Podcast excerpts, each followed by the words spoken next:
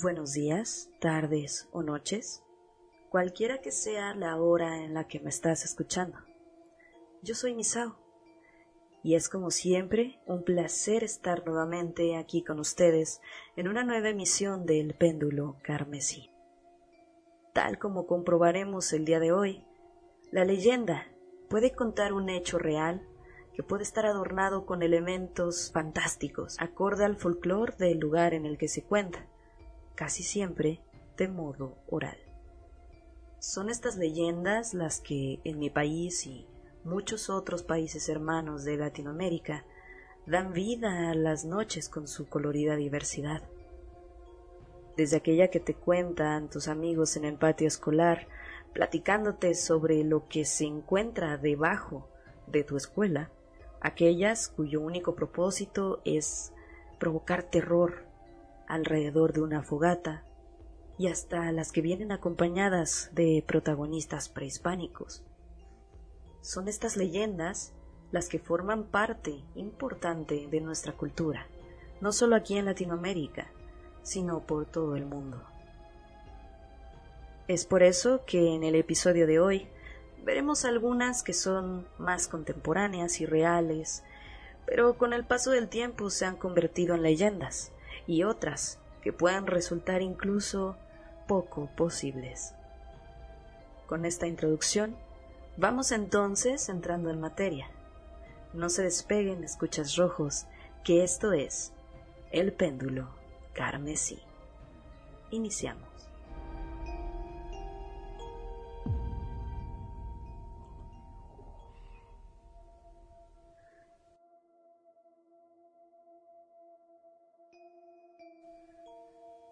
Vamos a iniciar nuestro recorrido con una leyenda que tuvo lugar en los años ochentas y se titula El Chernóbil mexicano.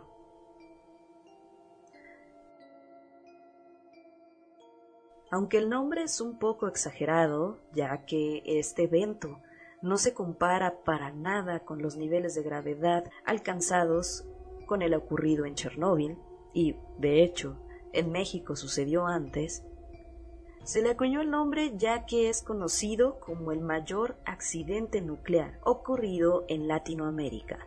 Tuvo lugar en Ciudad Juárez, Chihuahua, al norte de México. En 1977, en el Centro Médico de Especialidades de Ciudad Juárez, un grupo de doctores adquirieron una máquina de radioterapia, misma que estaba equipada en su interior con una bomba de cobalto 60. Esta bomba le permite a la máquina producir rayos gamma de 1.25 megavolts. Sin embargo, pareciera que este no era un dato de especial interés para el centro médico. Esta máquina no fue utilizada ya que, como lamentablemente ocurre en muchas ocasiones en Latinoamérica, no se contaba con personal correctamente capacitado para operarlo, y debido a sus dimensiones, ya que ocupaba un espacio considerable dentro del hospital, tan solo seis años después de haberla adquirido, se convirtió en una prioridad deshacerse de ella. Para esta labor fue llamado un trabajador de mantenimiento de nombre Vicente Sotelo, quien no dudó en aceptar el trabajo ya que la máquina pesaba aproximadamente 100 kilogramos y era una excelente oportunidad de ganar dinero, ya que podría venderla como lo que comúnmente se conoce como fierro viejo. Sotelo solicitó apoyo a su amigo Ricardo Hernández, y ambos hombres sacaron el costoso aparato del hospital de la única forma en que era posible debido a sus dimensiones, desmontándolo. Sin embargo, en el proceso, se perforó el corazón de la bomba de cobalto, misma que contenía unos seis mil balines de material radioactivo. Una vez terminada dicha tarea, las piezas fueron trasladadas en una camioneta Datsun blanca camino a un depósito de chatarra local. En el lugar les pagaron el equivalente a 1.500 pesos actuales por las piezas de la máquina. En el informe que posteriormente realizó la Comisión de Seguridad Nuclear y Salvaguardias, se comenta que durante todo el trayecto desde el centro médico hasta el depósito, la camioneta iba goteando restos del cobalto. Pero una vez estando en el deshuesadero, el material radiactivo se mezcló con todo el resto del fierro viejo, que cabe mencionar se vendió a diversas fundidoras, entre ellas principalmente Aceros de Chihuahua y la maquiladora Falcón Juárez.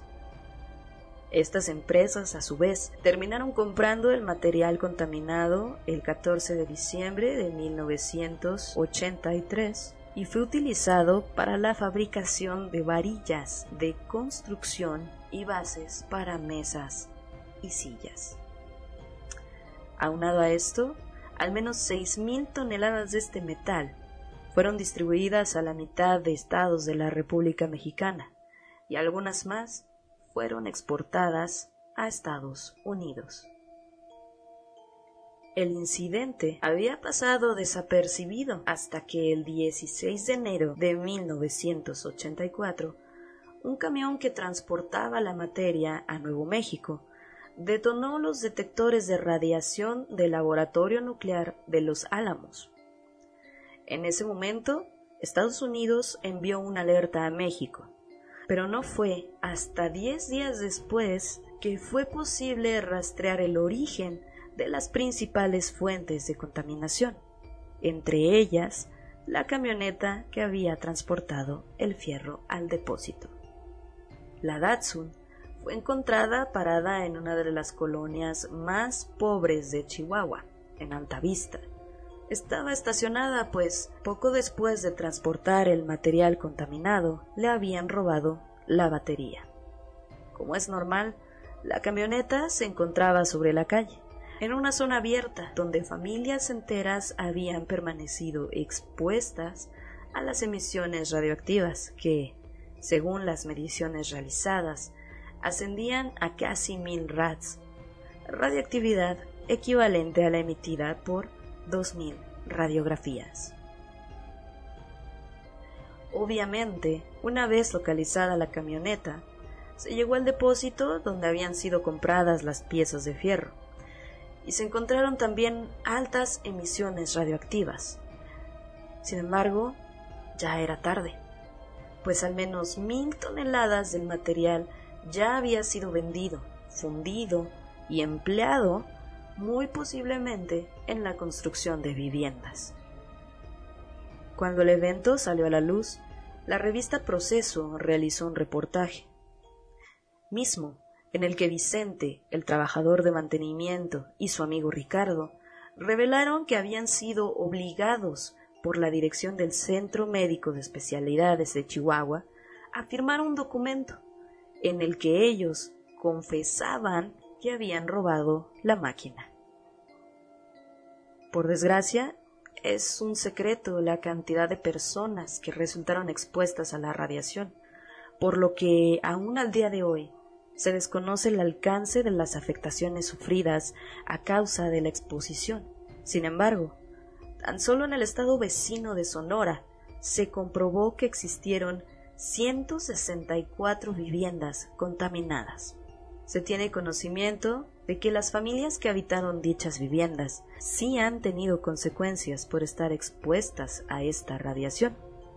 En Hermosillo, Sonora, una jefa de familia ha tenido que ser intervenida varias veces por las secuelas de la exposición y varios miembros de su familia aseguran que viven su vida cotidiana con diversos metales dentro de su cuerpo.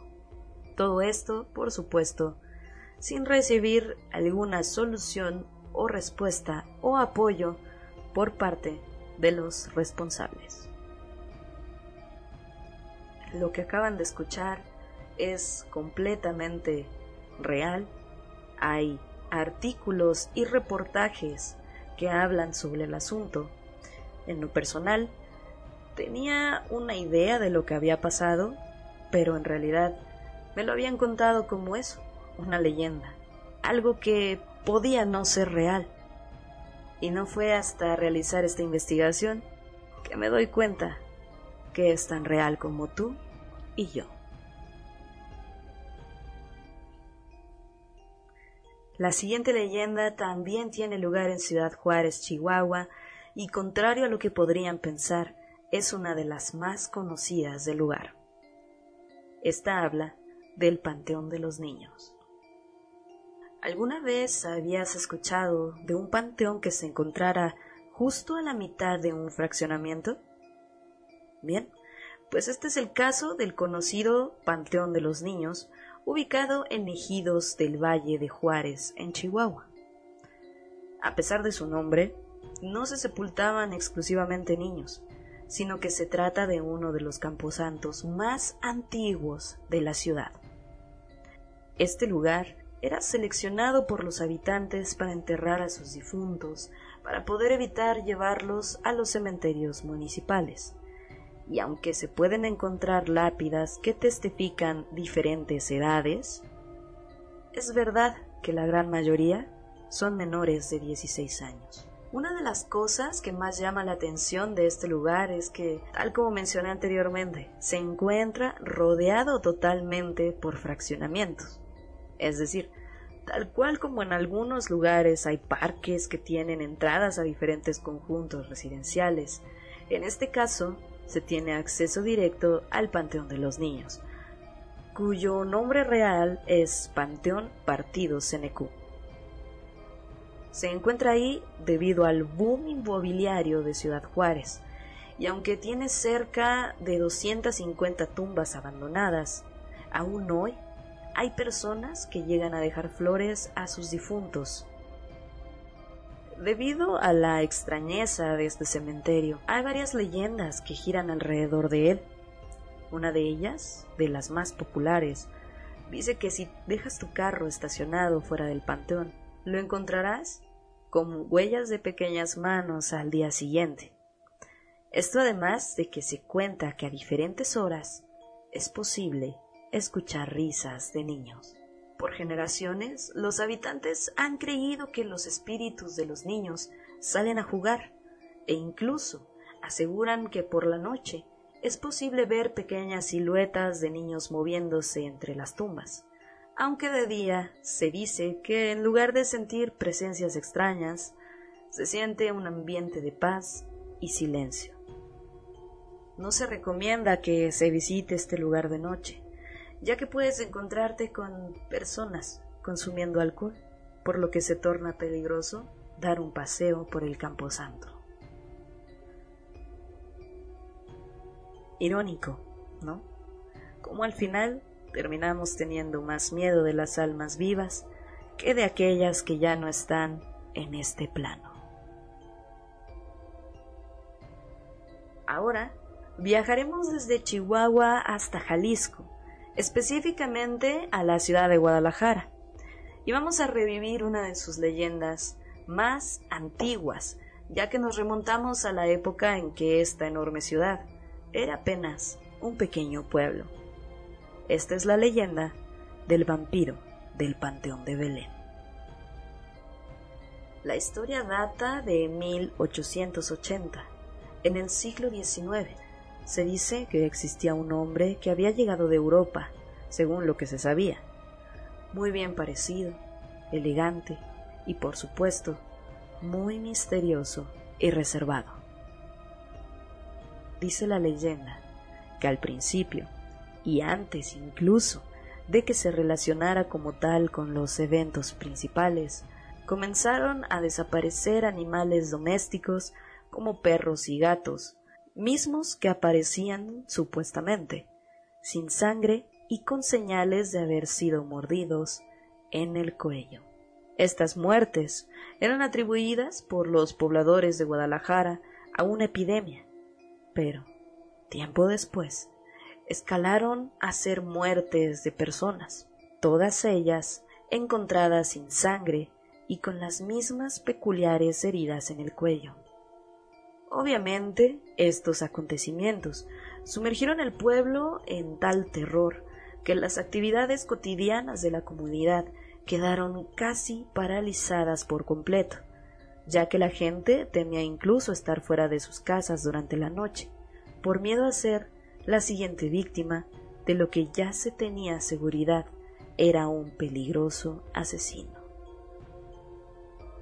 Debido a que las desapariciones ocurrían de noche, ya corría el rumor entre los pobladores de que el misterioso perpetuador era un vampiro. Por supuesto que todo el pueblo sospechaba de aquel hombre extranjero y se trazó un plan para detener las desgracias. Tomando en cuenta esto, las autoridades resolvieron reunir cazadores expertos en este tema, pero solamente uno fue capaz de encontrar al susodicho y capturarlo, junto con el apoyo del pueblo que se había unido a la cacería. Con estacas y cruces en mano, después de capturar al vampiro, fue sacrificado, clavándole una estaca en el corazón, quemado y posteriormente decapitado. Aún con todo esto y en un giro en lo personal, sin sentido, lo poco que quedó del vampiro fue enterrado en el Panteón de Belén, donde la estaca que contra todo pronóstico continuaba clavado en el pecho del casi desaparecido vampiro comenzó a echar raíz, hasta convertirse en un árbol que actualmente es conocido como el árbol del vampiro, del cual se tiene la creencia que si se llegase a cortar volverá a salir el vampiro en busca de la venganza contra el pueblo de Guadalajara.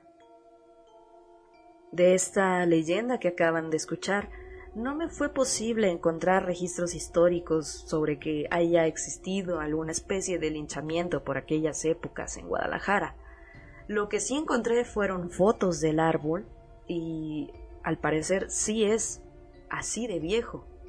También encontré que en el Panteón de Belén se realizan recorridos para quien se sienta lo suficientemente valiente pueda ir a conocer el árbol del vampiro.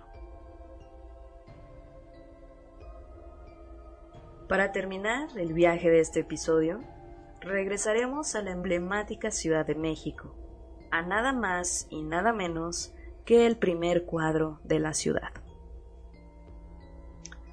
De esta colonia solamente podríamos llenar muchísimos episodios más del péndulo carmesí, pero por el día de hoy deberemos conformarnos solamente con una probadita de las leyendas que permanecen vivas en el centro histórico de la Ciudad de México. La leyenda que están por escuchar lleva el nombre de La Matanza de la calle Donceles. En los alrededores del Centro Cultural de España, la famosa librería Porrúa o el antiguo Colegio de San Ildefonso, existe un lugar hoy en día camuflado entre locales dedicados a la fotografía, del que jamás te podrías imaginar, guarda la historia de un crimen atroz. Nos situaremos en la ahora concurrida calle de Donceles, donde vivía don Joaquín Dongo, a principios de los años 1700, don Joaquín era un próspero comerciante que residía en la calle de Cordobanes 15, domicilio que al ser renombrada la calle terminó siendo Donceles 98, lugar en el que además almacenaba su mercancía y ganancias de sus negocios. Pero esta historia de éxito y prosperidad cambiaría un 24 de octubre de 1789. En esta fatídica noche, once personas, incluido don Joaquín, fueron brutalmente asesinados. En un principio, se especuló que habían sido apuñalados como el resultado de un robo que se había salido de control. Sin embargo, el verdadero método del homicidio y los motivos podrían ser más tenebrosos y complejos que eso. A continuación, cito textualmente lo que Madame Calderón de la Barca escribió en su texto La vida en México referente a este crimen. Una noche, los asesinos, sabedores de que Dongo estaba ausente, remedaron los toques que solía dar el cochero para que les abrieran las puertas. Así se colocaron los ladrones en la casa. Fue su primera víctima el portero, lo derribaron en tierra y acabaron con él a puñaladas. luego siguió en turno un indio, después la cocinera, y así sucesivamente, hasta que once personas estuvieran tendidos en el suelo, revolcados en sangre. En aquel tiempo, el virrey Revillagigedo acababa de empezar su mandato y estaba dispuesto a poner orden en la Nueva España. Debido a ello, dispuso todos los recursos necesarios para que se encontrara a los culpables de la masacre más grande que se había visto en el México colonial. Aunque los primeros datos apuntaban al robo como el móvil del crimen, los vecinos y gente cercana apuntaron a que el verdadero motivo venía de que don Joaquín Dongo había obtenido su fortuna de un pacto con el diablo. Según los rumores, una vez que Dongo había logrado su ambicioso objetivo, se había negado a rendir la previamente convenida veneración al demonio, y por esto el mismo Satanás dirigió las manos de aquellos que perpetuaron los espantosos homicidios. Por orden del virrey, las autoridades hablaron con diferentes médicos y afiladores para tratar de conocer el paradero de los misteriosos asesinos. Sin embargo, no se tenía realmente una pista correcta. Posteriormente, un informante anónimo dio aviso de un hombre en cuya cinta de cabello había una gota de sangre.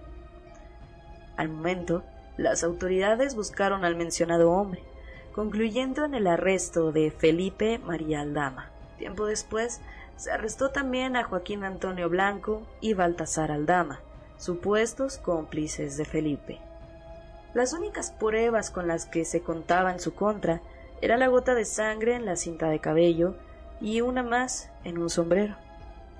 Los tres sospechosos fueron torturados y aunque jamás confesaron haber perpetuado el homicidio de don Joaquín Dongo y las otras diez personas, fueron juzgados y condenados a una ejecución pública. Muchos no fueron capaces de creer que estas tres personas fueran las responsables de tan deleznable acto. Pero el virrey aseguró que, en casa de los presuntos homicidas, se encontró lo que parecía ser un dinero faltante de lo robado en la casa de Donceles. Y por eso, incrédulos de la existencia de tal nivel de maldad en un ser humano, los pobladores acuñaron la leyenda del fallido pacto entre Dongo y el diablo.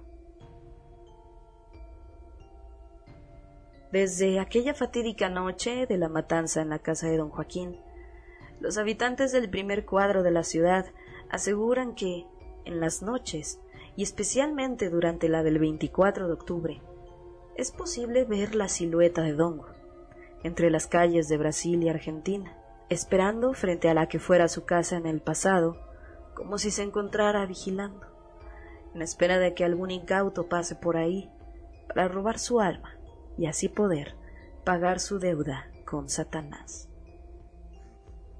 Actualmente esta leyenda se encuentra casi en el olvido, pero aún hoy se puede encontrar en el número 98 de la calle Donceles, negándose a ser víctima del tiempo, una placa que reza. En esta casa fue asesinado don Joaquín Dongo, 1789. Tal como cuenta la leyenda, la casa hoy se encuentra abandonada. En la parte de abajo se pueden ver unas cortinas oxidadas y empolvadas por el paso del tiempo. Yo misma me he encontrado parada fuera de la fachada del 98 de la calle Onceles, y he de admitir que se siente una vibra un tanto extraña estando ahí, como si de las ventanas opacas ya por el polvo acumulado pudieras asegurar que alguien te está observando. Personalmente, me impresiona cómo las leyendas pueden tener bases tan reales como las de un accidente o un crimen que se encuentra documentado, tal como es el caso del Chernóbil mexicano o de la matanza de la calle Donceles. Y así tenemos la certeza de que es real, pero también las leyendas pueden ser una historia llena de hechos incomprobables. No cabe duda de que, como se decía en el podcast, que sembró en mí la semilla de iniciar este proyecto, Esa es precisamente la magia en la literatura oral. No existe ninguna visión final u oficial. Precisamente porque de boca en boca van cambiando las leyendas y los mitos. Con esto llegamos al final de esta emisión. Recuerden que pueden contactar con nosotros a través de mi Instagram o interactuando directamente en la sección de comentarios o preguntas de la plataforma en donde escuchen este episodio. Asimismo, les pido que si saben de alguien a quien le gustaría escuchar este podcast, a quien le interesen los temas que se tocan aquí, lo compartan, ya que es la mejor manera para ayudarnos a crecer. La música que escucharon durante todo el episodio es obra del talentoso N. Arts, a quien agradezco enormemente su apoyo. Yo soy Misao y les agradezco enormemente por haberme escuchado una vez más. Esto fue El péndulo carmesí.